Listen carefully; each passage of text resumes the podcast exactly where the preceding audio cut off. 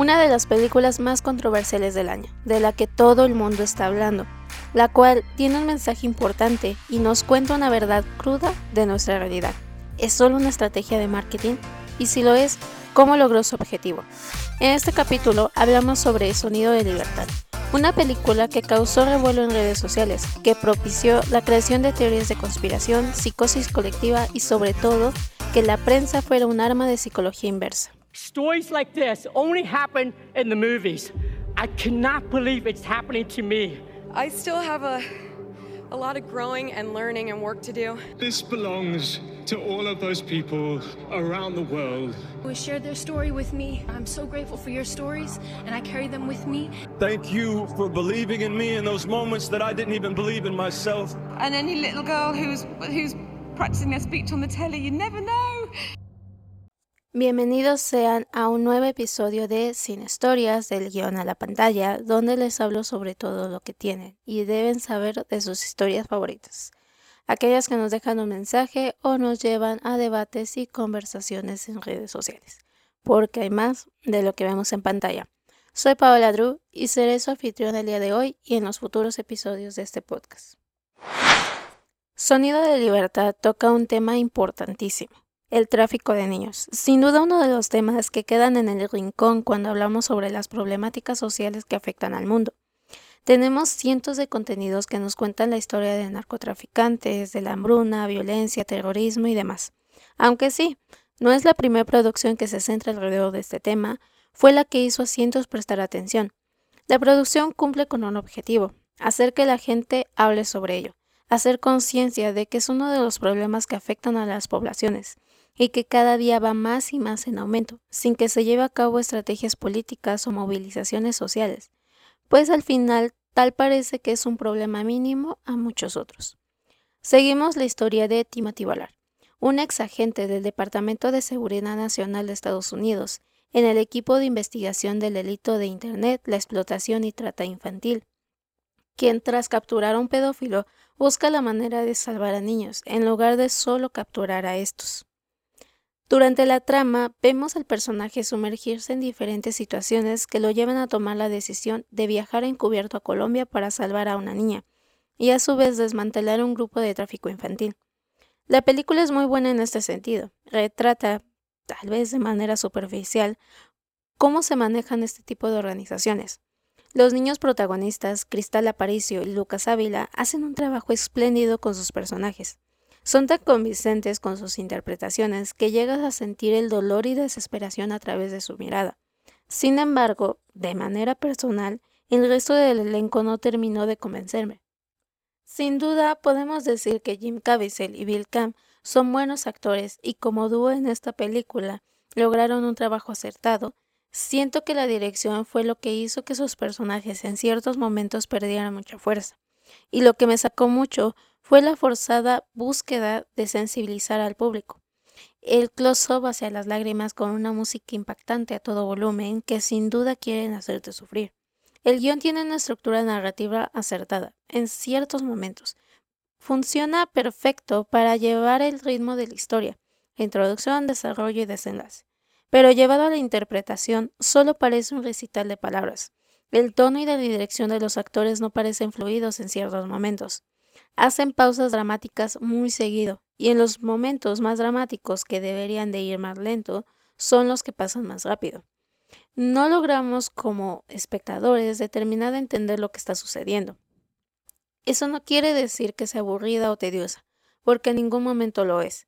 Es dinámica y te mantiene atento a cada movimiento, pero termina por tener una trama predecible, como si se tratara de una película de fantasía.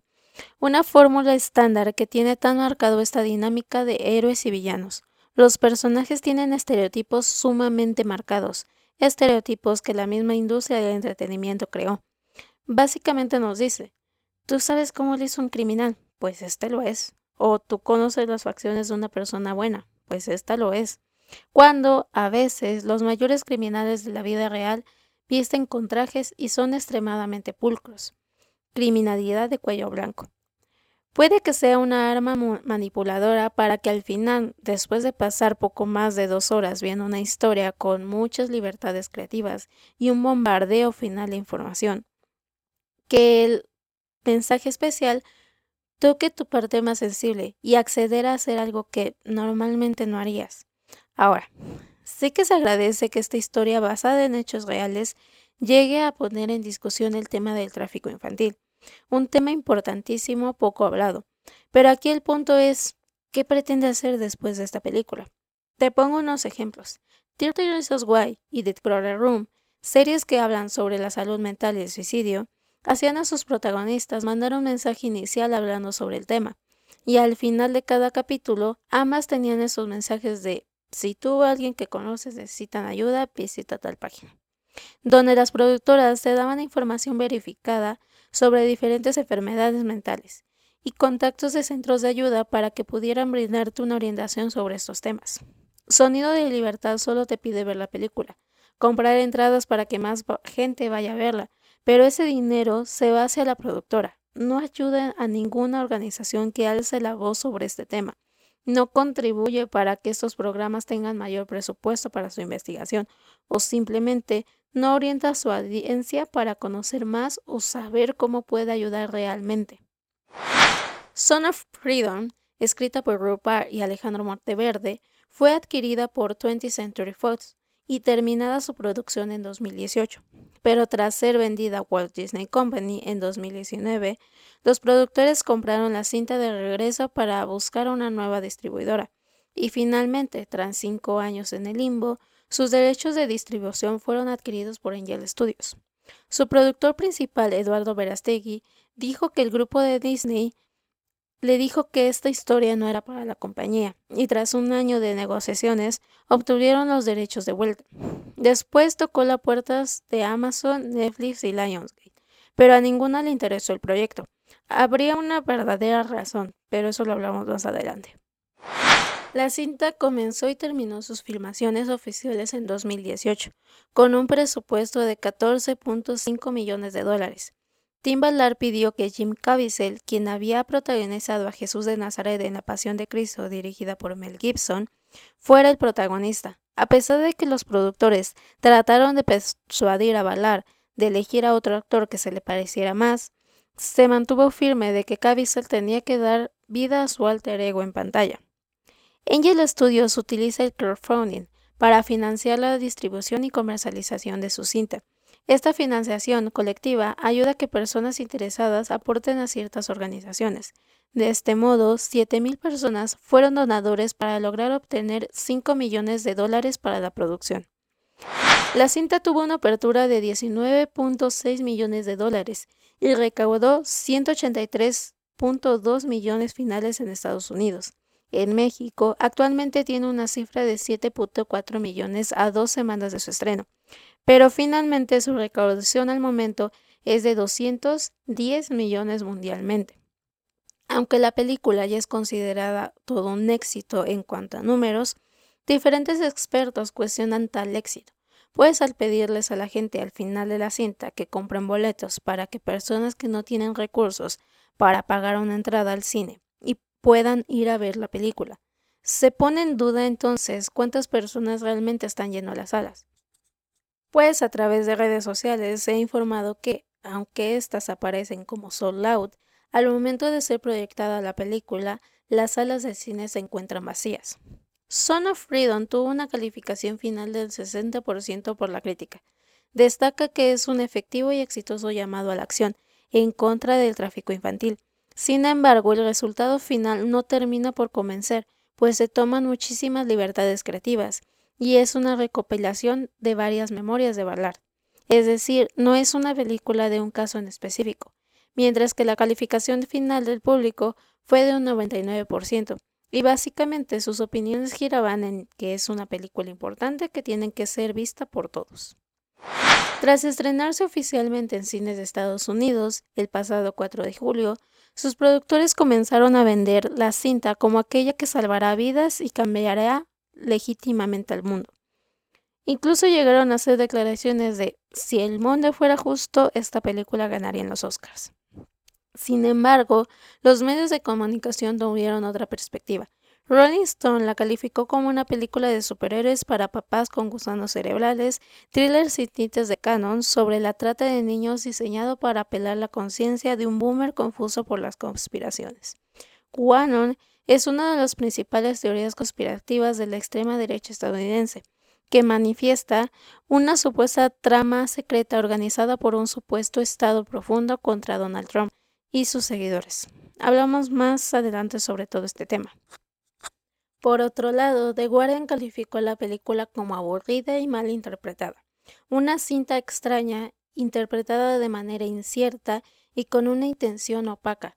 Empire dijo que es un thriller bastante estándar y de gran tensión sobre un hombre dispuesto a todo para reunir a una familia, una evidente e inusual táctica de marketing que resta valor a este tenso drama y su serio mensaje.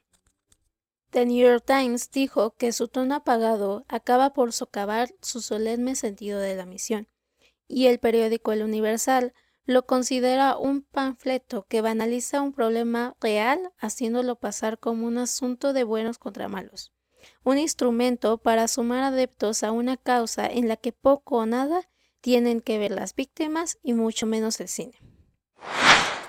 Todas estas reseñas comenzaron a alertar al público y se inició una psicosis colectiva en la que se afirma que las élites estaban tratando a toda costa de censurar la película y que la gente no tuviera interés de ir a verla. Se afirmaba que Hollywood y en específico los teatros AMC de Estados Unidos suprimían la asistencia en las salas, al no poderse comprar entradas porque las salas estaban llenas, pero realmente estaban vacías, apagaban el aire acondicionado, reportaban fallas en los proyectores, etc. Pero estas afirmaciones no solo sucedían en Estados Unidos. En México, tras el estreno de la película el 30 de agosto, comenzaron a hacerse viral en TikTok videos de personas que afirmaban no haber podido comprar boletos, porque la aplicación les marcaba algún tipo de error. Cambiarlos de sala o entrar a tiempo a la proyección, pero con una película ya avanzada. Lo curioso de todos esos videos es de que en ningún momento se mencionaba el horario y lugar de la función en específico. No mostraban algún video o imagen que prueba el momento, a pesar de decir que los tenían y que habían hecho su denuncia con los gerentes del lugar, y de cuestionárseles, eliminaban comentarios o simplemente ignoraban responder preguntas. Además, a todos los creadores de contenido se les clasificaba ser parte de la élite conservadora, pues si ellos no hacían contenido acerca de la película y dedicaban todo su tiempo a promoverla para que sus seguidores fueran a verla, en el mejor de los casos la élite te había pagado para no hablar ni promoverla. En el peor de los casos, eras parte de esa élite y eras un depredador igual, es decir, eras un pedófilo y no te convenía que se hablara de este tema. También se cuestionaba por qué no había publicidad en las calles, como cualquier otra película, invitando a la audiencia a ir al cine, pues afirmaban que si fuera una película de Marvel tendría una publicidad en cada calle, incluso productos coleccionables o eventos para fans. Lo que es fácil argumentar es que Angel Studios no tenía el presupuesto tan alto de Disney o cualquier otra casa productora para realizar campañas de marketing extendidas. Pero igual, se cuestionaba el por qué a productoras tan grandes como Amazon, Netflix y Lionsgate no les había interesado adquirir el proyecto, como su productor Eduardo Verastegui informó, para darle financiación para su promoción. Aunque hasta el momento ninguna empresa ha afirmado o negado que esta declaración sea verdad, se aseguró de que no la habían adquirido, pues dentro de Hollywood había redes de tráfico infantil. Por ello, a toda costa querían que esta película no tuviera éxito. Pero una de las razones podría ser el no querer asociarse con las personas dentro de su producción. Cuestiones de imagen pública, no necesariamente el tema de la película. Aunque su director, Alejandro Monteverde, declaró que no tenía por qué abordar el tema polémico que rodeaba la cinta, pues no es responsable de lo que digan o hagan sus colaboradores terminando su producción, sí que ha causado revuelo en redes sociales.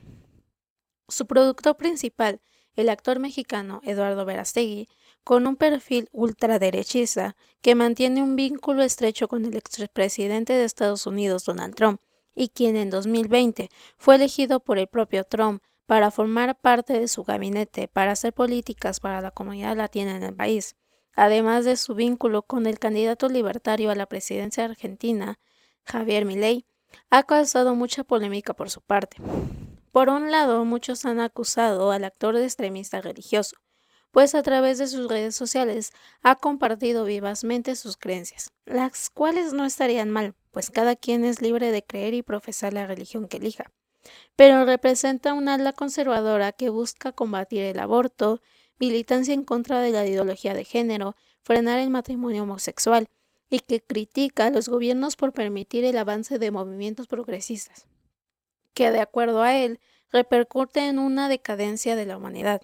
Así lo informó en un evento a finales del año pasado organizado por la Conferencia Política de Acción Conservadora. En dicho evento, igual se habló de la creación de un partido político de verdadera derecha en México, pues aseguró que el Partido Acción Nacional no representa la agenda de un partido conservador, tachándolos de cobardes y acomplejados. Asimismo, tras una proyección especial de sufrido por parte del equipo de Donald Trump, el exmandatario destapó a Verástegui como próximo candidato para la presidencia de México, la cual se oficializó hace un par de semanas, y de acuerdo a reportes, la imagen de Trump serviría como impulso mediático para el candidato. Por otro lado, Verástegui igual ha dado mucho de qué hablar a través de sus redes sociales con el lema Dios, Patria y Familia, ha compartido sus posturas sociales afirmando que la homosexualidad está vinculada con la pedofilia. Afirma que el aborto es un crimen, la ideología de género diabólica, el comunismo satánico, asegura de igual manera que los gobiernos mexicanos quieren legislar e imponer por constitución la pedofilia. Durante la promoción de Sonofrido, se le cuestionó sobre la noticia de Fabián Marta quien había sido arrestado con cargos de secuestro infantil, siendo uno de los miles de inversionistas a partir del crowdfunding para la promoción de la película. El productor cuestionó al periodista, llamándolos presa Pinocho, acusándolos de querer desacreditar el mensaje y que de no apoyar la película eras parte de la industria de la pedofilia, ignorante o no le importaban los niños. Mensaje que la gente a través de redes sociales compartió además de que igual posteaba todo aquel video donde afirmaban que había una conspiración para que no se proyectara la película, temas que abordamos previamente. Por otro lado tenemos a Tim Ballard, el controvertido activista que dio inspiración a la película, quien es un fiel partidario de las creencias de Donald Trump. Ha sido objeto de varias investigaciones. De acuerdo a la periodista Anne Merlan, una investigación a la organización Operation Underground Railroad fundada por el mismo Valar en 2013, arrojó tener un patrón de pulido de imágenes y construcción de mitología, una serie de exageraciones que, en conjunto, son bastante engañosas. Señala que la organización no ha sido transparente de cómo gastan las donaciones que reciben, no identificó a las víctimas de la trata de personas durante sus redadas, ignoró la privacidad de las víctimas permitió que celebridades y donantes participaran en las operaciones y no vigiló a los delincuentes objetivo. Dentro del artículo para Vices se menciona la historia de Liliana, una víctima de trata que logró escapar sola. Sin embargo, Bala repetidamente compartió su historia afirmando haber estado involucrado en su liberación, embelleciendo y reescribiendo la historia, incluso cambiando con frecuencia su edad. Entre toda la controversia y acusaciones a la organización, además de la polémica que pone en duda las cifras extraordinarias de Valar durante su periodo en la CIA, que según afirmaciones habría trabajado menos de un año en la agencia, dejó su puesto como CEO en junio de este año, tras iniciarse una investigación interna, y su posición la ocupó Matt Osborne. Recientemente, dicha investigación, de acuerdo a un artículo recientemente publicado por Vice, al menos siete mujeres denunciando haber sido acosadas sexualmente por Valar, obligándolas a dormir y bañarse juntos durante sus operaciones, con el fin de hacer más creíble su imagen frente a los traficantes. La cantidad de mujeres podría ser mayor, pues solo se tiene testimonio de las personas empleadas en la organización y aún no se investiga aquellas que fueron voluntarias o asociadas temporales.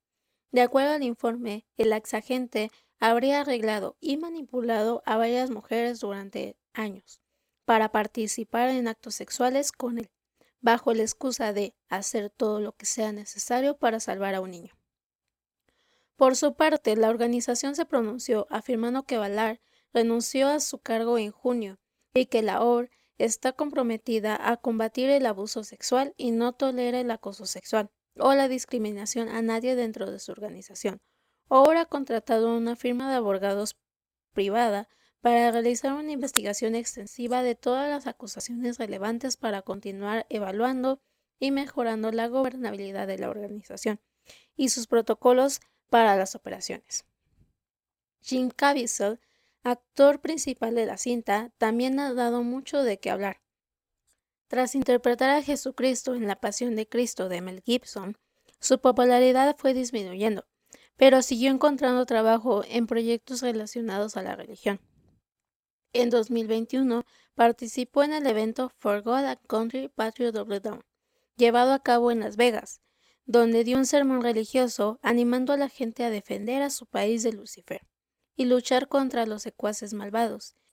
Hizo referencia a QAnon, la teoría de conspiración que afirma que Donald Trump tenía planeado una gran operación policial donde se detendrían a muchos famosos y multimillonarios por acusación de tráfico infantil para prácticas sexuales y canibalismo.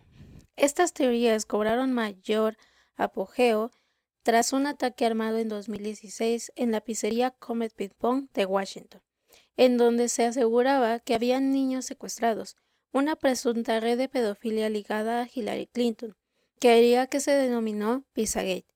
Tras este hecho, Caviezel ha declarado en numerosas ocasiones que existe un plan para extraer una sustancia llamada adenocrom, que, de acuerdo al actor, es cosechada en los cuerpos de los niños y extraída cuando están a punto de morir, sustancia que funciona como droga para la élite y que hace a las personas verse más jóvenes. Elon Musk y Mel Gibson se encuentran entre las personalidades que han apoyado a la película. Este apoyo le da un margen problemático a la cinta, pues entre muchas de las controversias de las que han sido parte, tienen un gran historial de hacer comentarios racistas, homofóbicos, misóginos y antisemitas. Sin duda, esta película dará muchísimo de qué hablar, por un buen tiempo, convirtiendo así a la película en un arma de héroes y villanos. Lo importante de Sonido de Libertad es el tema que toca.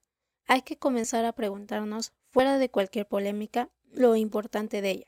Sonido de Libertad da apertura que se comience a pensar más sobre qué estamos haciendo como sociedad para combatir el tráfico de niños, qué cambios haremos en nuestra persona para poder ayudar a erradicarlo, exigir a nuestros gobiernos mayores estrategias de investigación, informarnos sobre organizaciones, ser voluntarios, crear movimientos sociales con fundamentos, pues solo ver una película y compartir tu opinión sobre ella en redes sociales no salva niños.